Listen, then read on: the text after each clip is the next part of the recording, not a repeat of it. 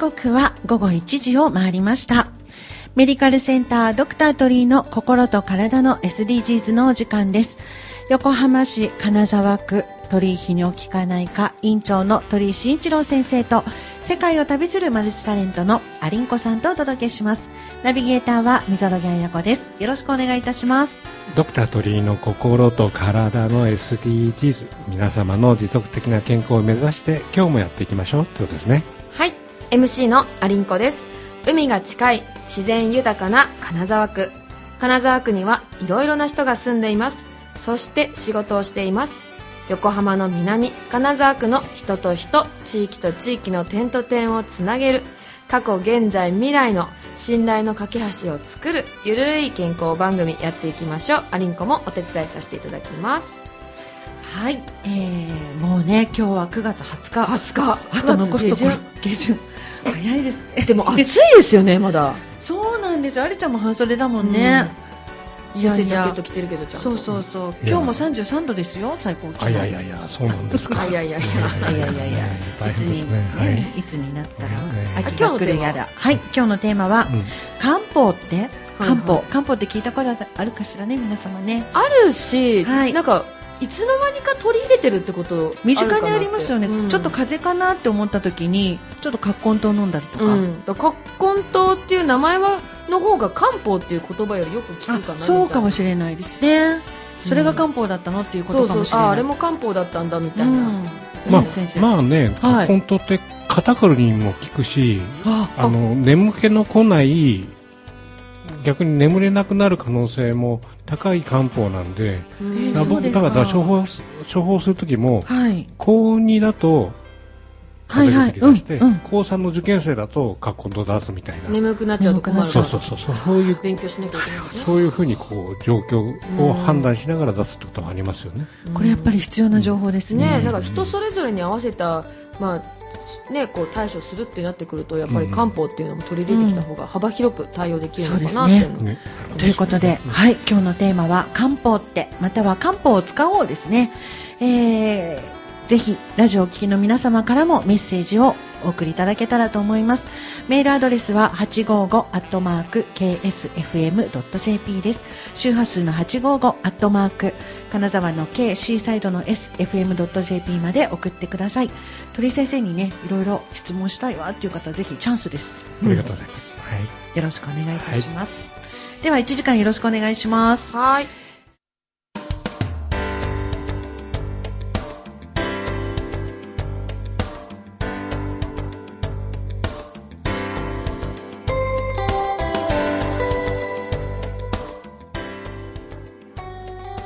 礼しました。時刻は1時7分を回りました。メディカルセンタードクタートリーの心と体の SDGs ナビゲーターは溝呂ギャンヤコです。横浜市金沢区鳥居泌尿器科内科の鳥居慎一郎院長先生と世界を旅するマルチタレントのアリンコさんとお届けします。さあ今日のテーマ、あ、ではなく今日の SDGs のコーナーです。まあね、いろいろなテーマをね、持ってきてるので、年代が違うとまた考え方も違うから、うん面白いかなと思いますけどね。はい。はい。はいはいまあね私世代だったりん。水呂木さんだったり、うん。まあね、鳥先生だったりということで、だね本日は、あの本からご紹介になるんですけれども、はいえー、と JJN ブックスさんから出ている「絵で見る和漢診療学」という本はい。から、まあね、先生にいろいろ漢方についてお伺いしたいなと思っていますがはい。その漢方診療学ってそもそもまずうん漢方ってっていうところから聞いてもいいのかなとそうそうそうあのね思うんですけど、漢方って、まあ、生薬って言ってハーブじゃない、はいはい。まあ、ハーブなんだけども、要は、あの、診断学からして違うんだよねって。その違うっていうのは西洋学と？西洋学って、んまず病名をつけて、それに合う薬を探すっていう考え方。うん。じゃなくて、漢方、まあ、逆に漢方って、うん。これ中国じゃ日本のものなんだよね。えあそうなんですか？漢方あの中医学っていうのから、はい。日本人に合わせて作ってきたのが漢方っていうんで漢方は日本独自の、うーんなんですか。けどそのうん。成分うん。で中国から結構輸入してるものまあ、輸入ももあるし、まあ、今ねなかなかこう輸入ができない状況だと、ん。まあ大手のメーカーあたりはあの北海道とか東北でいろいろなんていうのかな。作ってるああの田畑。で生薬作れるもん？だよね。まあ、でも国産っていうのはちょっと安心感がありますけれどもね。まあそそれはそうでしょうね、はいそうそう。それでまあ、はい。そのハーブを使うんだけども診断学でいわゆるねあの先ほど溝木さん言ったんだけども、症状に似てるんで小ごんべんに正しいっていう字照明の章ですよね。照明の章ね。どうもはい。真ん中からどっちかになんか偏ってるね。ここがちょっと調子悪いねっていう時にそれを、まあハーブの力で元に戻すっていうのが漢方の、まあ、考え方。うーん。だよねなんかこう自然治癒力が上がるっていう感じになるんですかね。うん。うんこううんハーブだとこう自然のものを取り入れて。なんかなんとなく体に優しそうなそうなイメージがありますね。まあまあだけどまた逆にね、うん。あの漢方は副作用がないっていうのはそれ言っちゃいけないことであの結構まあこれか漢方のいじめじゃないけども最近間質性肺炎って結構あるのね、間質間質性肺炎うん。もうやっぱり漢方の生薬が原因になってるって言われてるんでやっぱり漢方といえども漫然と5年10年飲んじゃうのは良くないかなって思うよねまあ、何事も、まあ、西洋医学でも漢方でもその漫然として飲み続けるっていうのはやっぱ自分の体の症状とかもね年齢とかも変わあってくるしね。他の病気との病気との合併合併とまあどっかかもあるからでまあだから休薬っていうか配薬って言うんだけどもはい少し休休みっていうのがあるのかもしれない。まあ、だから逆にこのもしあの症状、まあ、症状からこう、はい。薬を使っていく漢方を使っていくっていうのが、まあ、あ根本的に違うねっさってき言いうところだね。ったのは病名を決めて薬をってじゃなくてってことですよね。うんそうだね西洋の違いが。うんうんうんなるほど。であとあの本にも書いてあったんですけれども、うんうん陰と陽陰性と陽性っていうのがあるみたいなんですけど、うんうんこれねこれ本見てもうんはい。なんかいろいろなまあねねまあ、他の本に比べると絵が多かったりとかそうなんですよ。ね絵が多くて。絵が多くて字も大きくて見やすいみたいな背中が陽でお腹がいいんだそうそうそう、はい。背中が陽でお腹がいいんでまあ上半気持ち身が陽で。は気持ちはわかるけどな、ん。あの上半身が陽で下半身がいいって書いてる、うん。まあわかりやすいとか言いますもんね。陰部と言いますものね。はい。体表が陽で内臓が陰だったりするよね。ああなんかでも日陰なんか入ってそうですもんね内臓の方が。内臓はね、うん。奥だからっていう。まあなんとなく。くこう元気元気でかなんだ生命の反応が活発的なのが陽で、えー生体の反応がこう非活発的なものが陰だったりとか、なんかイメージ的にはそうかなっていうところまあ。そのなんか深くは分かんないけど、まあ、うんそういうのがあるなみたいな風に理解しておけばなんとなく漢方についてねちょっと分かるかなまっていうのも、そうあのですね。気質体質って言うけども、やっぱり体質を見ないとやっぱり薬って出せないじゃない。うんうん。そうですね。あとやっぱりこう遺伝じゃないですけど、うん。このな親と先祖からもらってきたものってやっぱあるんですよね。先祖からもらってそあ 先祖、うん。親とか、うん。だからそれが体質になるんですかね。それぞれの。そうそうそうなんです。で、うん。体質にもなるし遺伝って言わない場合は家族性っていう言い方をしてて、なんとなくこう証明されてないのは医学的には家族性にっていうなんかうん家族性にコレステロールが高いねとか,、はいなんかそういう言い方もしますよね。すごくうん。ソフトな言い方。気血水の概念とかってどういうことなんですか？気血水、前先生ね前にも教えてください気ましたがエネよね。ルギーではい。血が血ですよね。気はあの気っていうと、はい。なんとなくこうスピリチュアルなさうん。イメージなんだけどもさ気が重いとかうん。気がめいるとかうんうん気に何かをつけるとなんか病名分かってくる。病名っていうかな偏りは分かるじゃん、うん。気が張っているとかさ。あ確かに。気が張りすぎているとかさ、確かに。うん。気だからなんかがめいってる時と気が張ってる時ってなんかこう反対なイイメージありますよね。そうだから気で言え気分とかね。気うん。そうそう、はい気分気分もそうですよね、はい。だから、はい。気で言うとやっぱりその気虚と気打つと気逆だってまず、うん気がこう虚虚っていうのがあのあのなんだかなんて言ったんだっけ？虚。この虚無虚虚無感の虚虚だね。だからですね。気気がこう、虚無感になってるみたいな感じだよね。こうなんかこう、やるやる気が気が起きなないいとか、ちょっそうそうそう。そうと落ち込んじゃうとそれがか、はい、気虚。ではい。気打つっていうのは、うん。気が詰まってる感じだよね。あうーん。あだからそういう概念があるっていうなんかちょっとこううつうつとしてる。でそのえそううん、それに対応する漢方もあるってことそれを漢方で治すってことこれは今言ったような分析していくって感じなんですよね。でもこれ話をうん、話を聞くと、うん。大体わかで詰まるとうん。逆流しちゃうじゃない。ああのー大雨が降ってさマンホールがボコボコンと、でそれが気逆って言って。あー。うつ。逆ね。気。逆。だからうつうつとしているところでポンと逆流が入ってはい。気逆になるっていう考難しい。えそういうことね。えでもイメージ的にはわかるわかるわかる。うん。わかる。あでそういう時でもあでもそういう時で漢方を飲む薬があるんですね。ね、今のお話だと、だから、気分、詰まってるか何かが、うん。先生、こうお話ししたらきっとつかめるんでしょうね。まあでも、患者さでんと。も大体こう話してるとうん、気が落ちてるのか、まあ、イライラ感があるのか、うん。ちょっと爆発寸前なのかあ。みたいななんかそういうのはわかるんじゃそないかな。うですね。なんか表情からも汲み取れたりしますなるほどね。そう確かにでなるほどそこがはい気があるから、その自分を抑えていくの抑えるために自律神経がおかしくなってるのが血と水なのうんうんね、うん。あー。血というのが赤い液だからこれは。例えば血うん。から血圧が上がるっていうそうじゃん、うん。はい。で血圧が下がるっていうのもそうじゃない、うんだから血っていうとなんとなくイメージでそれでいいと思うんだよね、うんうんうんで例えば婦人科的なものだとすごくその婦人科的な子宮筋腫とかはい。出血が多い。それは血が多いっていうことになるわけじゃん。あでー血が少ないっていうんだと今度貧血になるじゃん、うんうんうん。だからみんな血もなんとなくイメージで体の中の赤いところが赤い部分がこうなんていうのかな、うんうん。あの滞ってる。滞うん滞ってるっていうか多すぎるか足りてるか足りてないか少なすぎるか。少なすぎるか、そうか。うん。で、それに合ったものうん。が漢方では出せるよっていうことですよね。そうだね。だから出せるよっていうよりもそれを見ながら漢方がこう生薬を選んでいくっていう形じゃないかな。そうか。選ぶってことでうすね。ん。だからうん。水もはい。あのまあうんうん。水水体って水が溜まる。はい。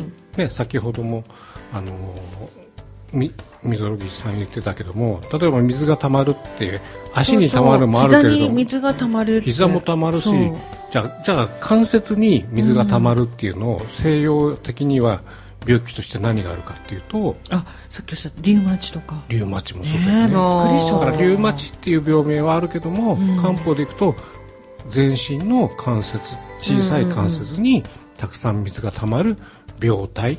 あーだからこれがその水の異常とかっていうことになってくるんですね。そうだね。だから水太りなんかもうん。水が、あの皮下脂肪とかに溜まると水太りになるから。なるほどね、えそれであとまあそのよく聞く言葉なんですけども、うん。五臓六腑ってあるじゃないですか、うん。あ、はいはい。これってどういうこと？これ結構ね、あの、あ、ここね。5つの臓器とうん。6つのププって、まあ、5つの臓器これ書いてあるけど、肝、心、脾、肺、腎って書いてあるけども、これ、例えば肝っていうと、なんか肝臓のイメージじゃない？はいはい。でも肝臓のイメージ。もう肝臓も入ってくるんだけども、今度肝を冷やすっていう。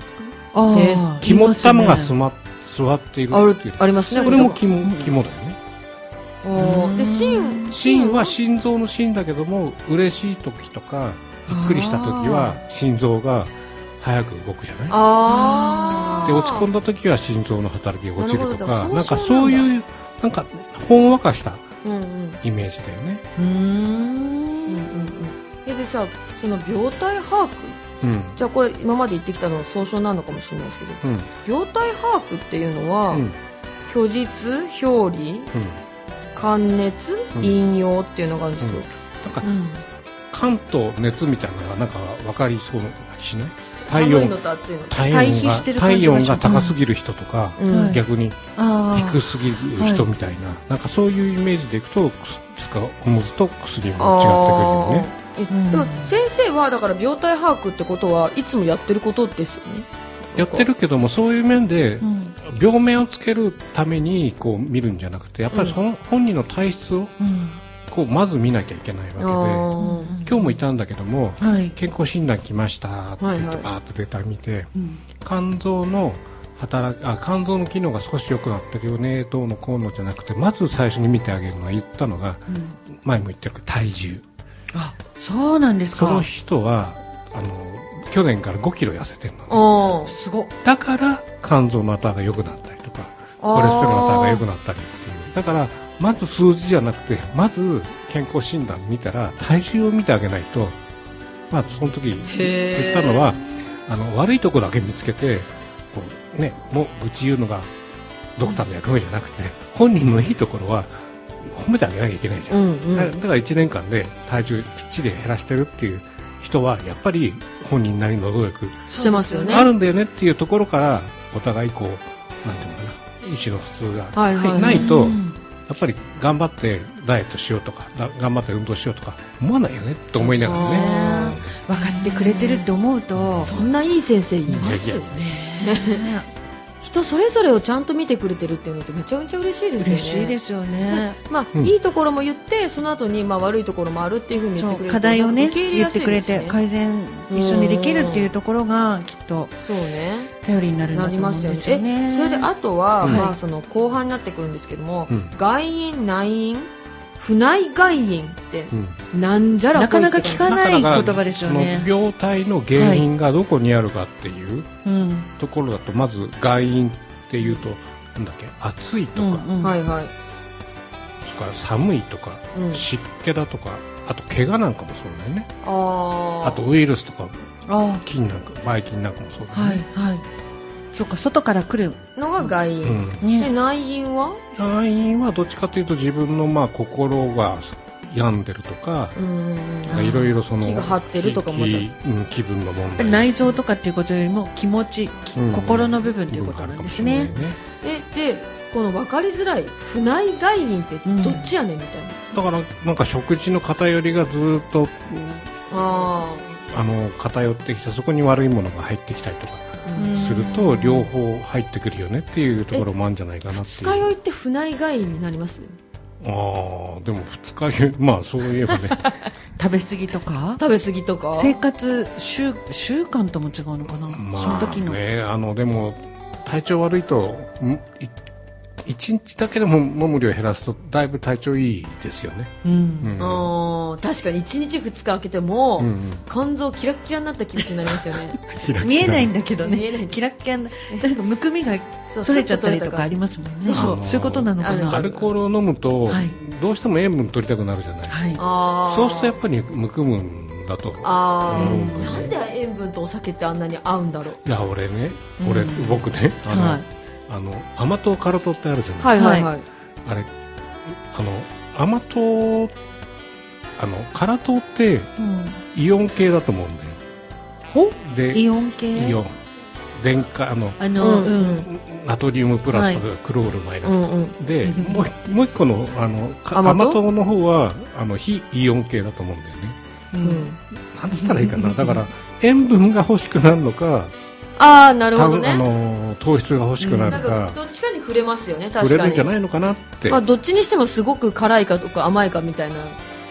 どっちもの人は別々だけど。どっちもの人。でもでも逆にお酒も好きだけども甘いものも大好き。そう。そんそうって。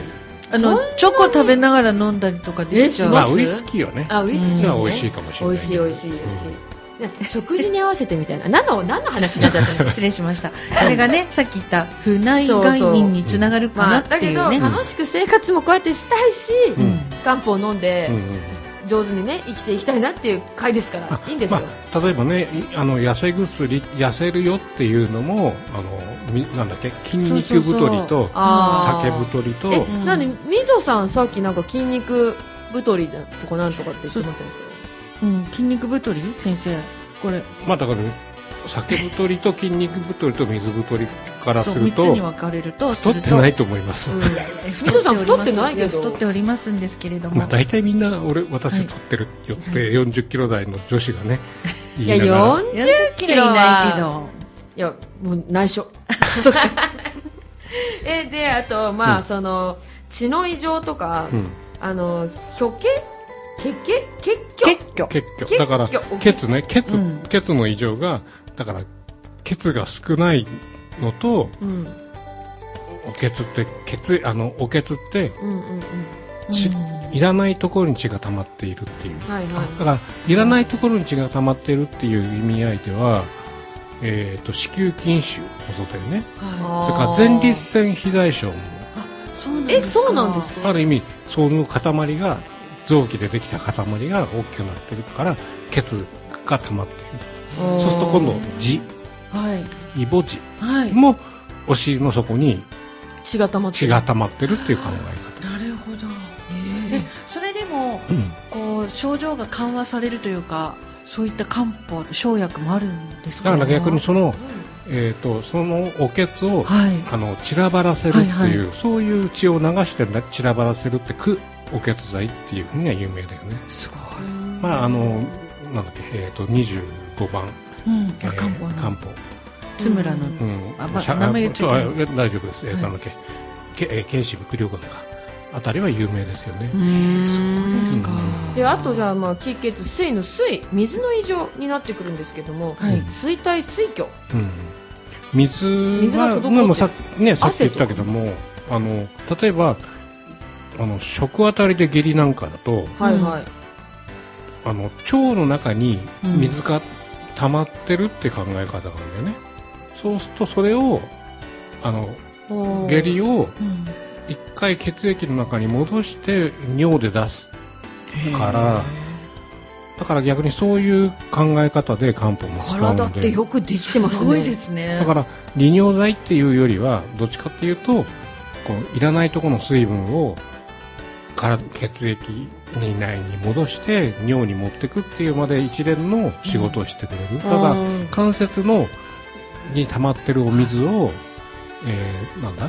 血管に戻しておしっこに流してあげるっていうなんかそういういう考え方かな。でもそれはすごくね、ありがたいことだと思うんですよね、あのちょっとそれちゃうかもしれないですけど、うん。私あの昔祖母がね膝に水が溜まって、うんうん。あのえーど要は病院に行って注射針で膝から血を抜くっていうやっ聞きますよね。あ水か。膝の水に水抜かなきゃってよく言ってましたけど、うん。癖になっちゃうし、うん。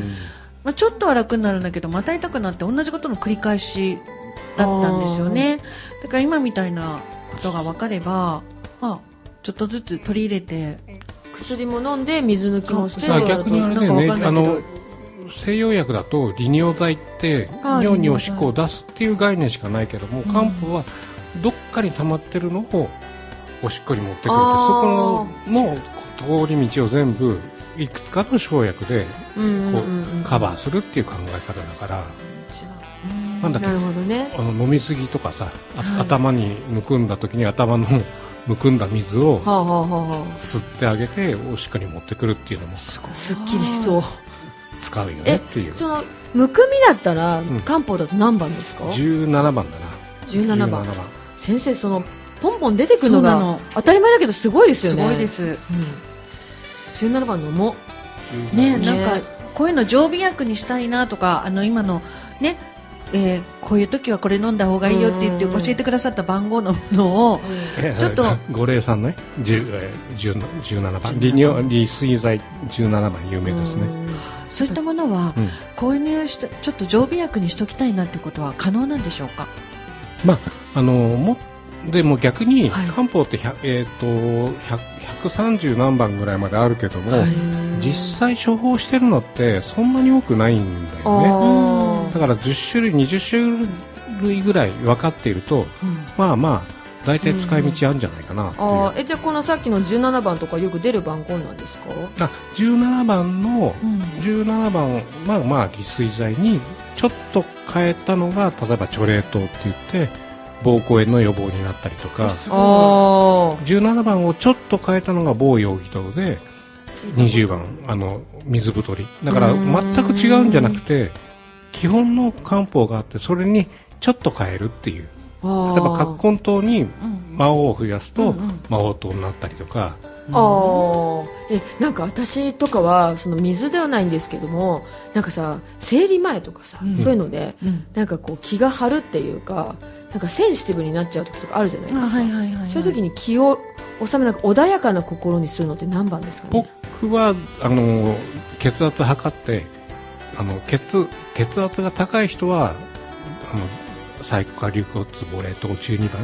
うーん。であのけイライラしてるけど全然血圧が上がらない人は、刺逆酸って35あ番。なんかだから逆に必ずそうに言われても、まあ、いくつか通りがあありますよ何通りかあるじゃないね。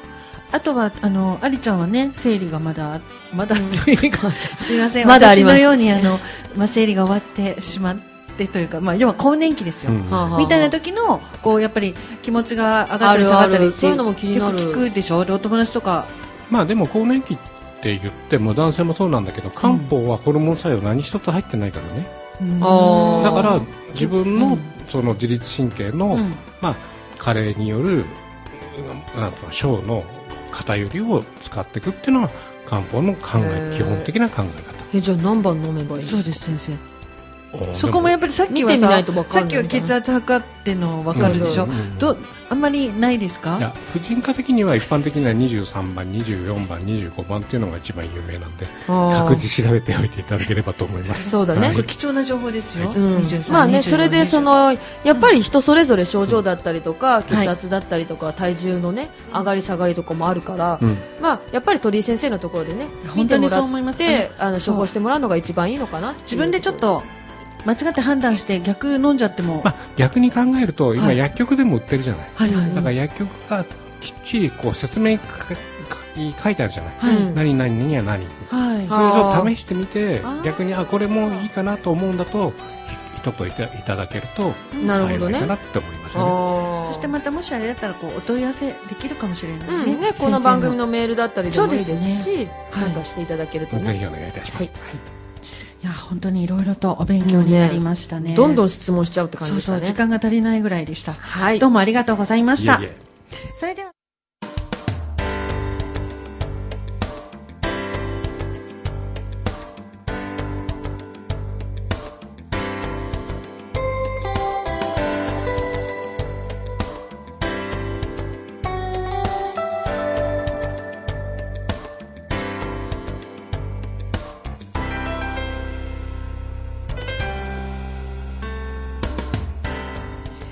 刻は1時36分を回りました。お送りしている番組はメディカルセンタードクタートリーの心と体の SDGs です。ここではナビゲーターの溝呂彩子がお二人にいろいろとお話を聞かせていただきます。えーここでですね、メッセージ届きましたので読ませていただきます。ありがとうございます。えーラジオネーム、ココラブさん、ありがとうございます。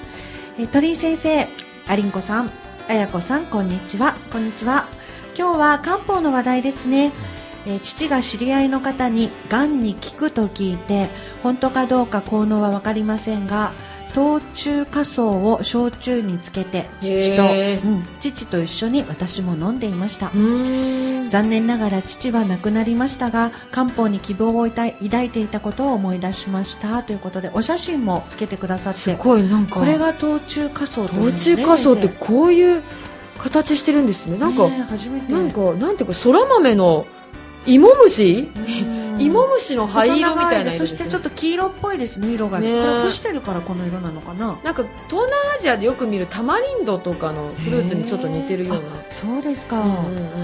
えー、ココラブさんありがとうございます。焼酎につけててなんか美味しそうですね。まあ、うん。まあね、あの、逆にそれ、漢方に効く、漢方が癌に効くって言っちゃうと、うん結構その西洋医学の、こう、ね、うん方々からはやっぱり、うん、な、っていうことになると思うんだよね。だから逆に、こう、ある意味、あの、免疫力を上げて元気になって、はい。がんと戦う体力をつけま、つけましょうみたいなイメージから漢方に入るといいんじゃないかな。うんだから例えば、補中液糖って、まあ、気が落ちた時に使うね、元気になるんだけども、えー従前大補糖、えっ、と、補中液糖が40、えー41番、えー従前大補が48番なんだけど、何か大きな病気が持ってる人が自分で元気をつけるっていうんだと、まあ、処方薬だと従前大補糖なるよね。だから、癌に、癌に効くからこれだけ飲んでば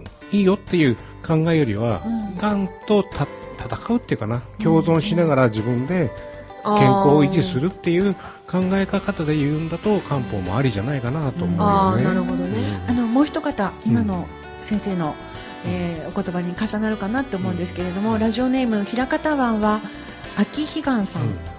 えー鳥居先生こんにちは、えー天線液天酸天線丸かな、うん。ビワ茶についての抗がん作用について知りたいのですが漢方についてはどのようなご見解をお持ちでしょうか？よろしくお願いいたします、ということで。今も言ったように、あのがんに治るっていう言い方はちょっと違和感やっぱりあるよね、はい。であともう一つはあの結構金額的な問題でとんでもなく高いのもあるんですよ。え漢方でですか？漢方でなんかに供養月あ月10万ぐらいかかりますよみたいなあね、えーだからそういうのもあるから、はやっぱり、まあ、処方薬でいくとせいぜいそのなんだろう3 4千円から月1万ぐらいが、まあ、処方薬いうんでも月限界だよね。1万でもちょっと高いかなって気がしちだからそれがゃうんですよ3割で3000円だとすれあばーそうなんだけどもねそれに比べて本当に効能効果があるかどうかっていうのを聞くのにまあやっぱりでもちょっと高いよねっていうのは一回そのがんならがんね、はい。他の大きな病気かかってる主治医に相談するのがいいんじゃないかなと思いますよね、まやっぱり値段じゃないかな、あ確かに、うん。そこも大事なところですよね。一回飲んで効くっていうよりかはやっぱ持続的に飲んでいかないとね続けてみないとそうだね。だから聞くっていうよりもがんと一緒にこう楽しく元気に生活活するっていうぐらいのつもりで。その症状を完璧に治すとかそういうことではなくてやっぱりさっきアシストね、戦う気分の問題とか。気持ちを上げるっていうことがやっぱ免疫力とか、必要じゃないか病気と戦うのは結局自分の体だから体自身がうん。元気じゃないと薬も効くのも効かないですよね。ちょっと長くなっちゃうかもしれないけどさ、は簡単に。あの西洋人ってうん。戦うっていうのが自分も負けることを知ってて戦ってるんだよねほで日本人って自分が負けることを知らないで戦ってるんですよ。日本人のいいとこでもあり悪いとこでうもあおー。るだからなんかノーサイドとかうん。野球,、ね。野球農園でも、うん。まあ負けたら負けたでよかったねって相手を祝福する気持ちっていうのは西洋それこそ西洋の方に西洋の方にこうちょっと勉強しなければいけないかなっていうところあるよねって思うよね。確かに、うん。負けることを知って戦うっていうと余計ね対策も取れるしね。ねそれぞれ良いところもあれば課題になるところもあるということでしょうかね。うんはい。ありがとうございます。あの、メッセージくださった皆様、ありがとうございました。それでは、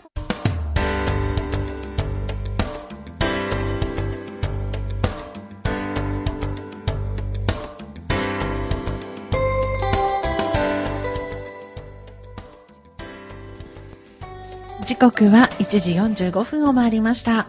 お送りしている番組はメディカルセンタードクタートリーの心と体の SDGs です。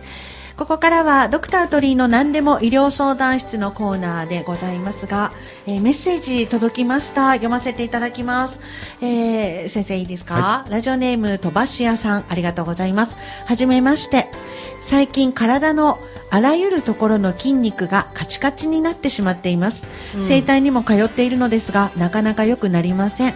このような症状に効く薬はありますか？ということで、お一人目。もう一人いらっしゃるんだけども、あ、もう一人ね、先ほどのココラブさんなんですけど、読ませていただきますね、はいメッセージ先ほど読んでいただいてありがとうございます。冬中夏草の補足です。冬中夏草はキノコが、えー昆虫や雲に寄生し、体内に菌糸の集合体である、これ菌核っていうのかな？菌の核うんうんを形成して、さらに昆虫の頭部や、えー関節部などから棒状の脂実体を形成したものの総称です。冬中夏草という不思議な名の由来は、冬は虫で、夏になるとキノコになると信じられていたいたことから、冬中夏草という名が付けられたと言われているようです。ありがとうございます。調べてたんですよね、さっき私たちもね。はい。あのまず最初ね、あのその筋肉がカチカチになるのが、はい。なんかストレスなのか運動のしすぎなのか、はい。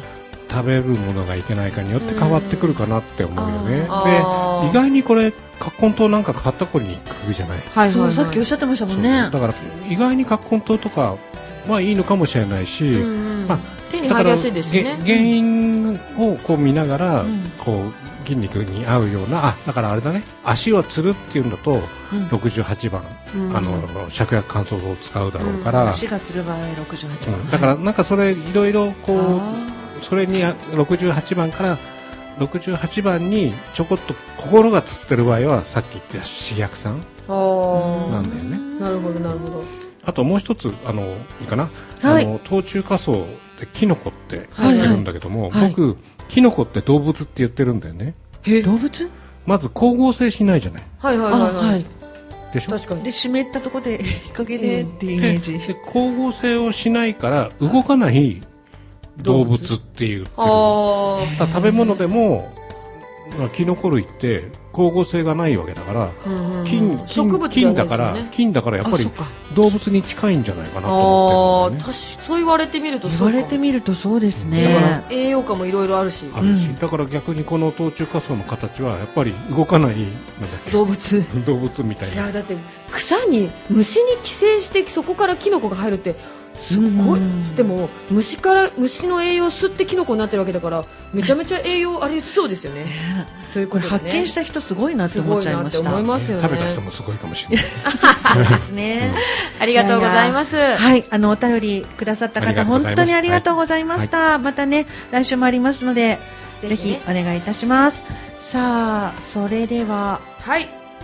ドクタートリー、ねお時間そろそろやってきましたね。そうですね。はい、えー、ドクタートリーの心と体の SDGs そろそろお別れのお時間でございます。アリンコちゃんも先生もいかがでしたか今日？いやなんかお便りもたくさんいただきましたし、ねやっぱりねいろいろね、はい漢方ってやっぱりみんな触ってみたいけど、どう触っていいかわかんないみたいのがあるから、うん鳥居先生がやっぱ今日取り上げてよかったのかなって、だからまあ少なくとも病名じゃなくて症状から使ってみましょうっていう、ところではそこからスタートにするといいんじゃないかなと思いますよね。すごくいいですね。はいなんか細かく症状質問していただいてもいいかもしれないうんね。うんありがとうございました。えー、メディカルセンター、ドクタートリーの心と体の SDGs そろそろお別れの時間ですね。あ、そこれ言いましたね。お知らせでした。はい、はい。鳥居泌尿器科内科ではインフルエンザワクチン接種の予約を開始しました接種開始日は10月10日ですインフルエンザワクチンの接種はね予約制となっておりますので、お電話または LINE してご予約お願いします電話番号は045-784-2002 045-784-2002ですまあね Google などでも調べていただいてもいいんでねぜひぜひお願いしはいます、。早めにね、対策取っていただけたらと思います。はい。メディカルセンタードクタートリーの心と体の SDGs。今後も皆様の心と体の持続的健康を考えていきたいと思います。この番組は医療法人社団湘南太陽会鳥居泌尿器科内科の提供でお送りいたしました。今週もありがとうございましたあり。がとうございました。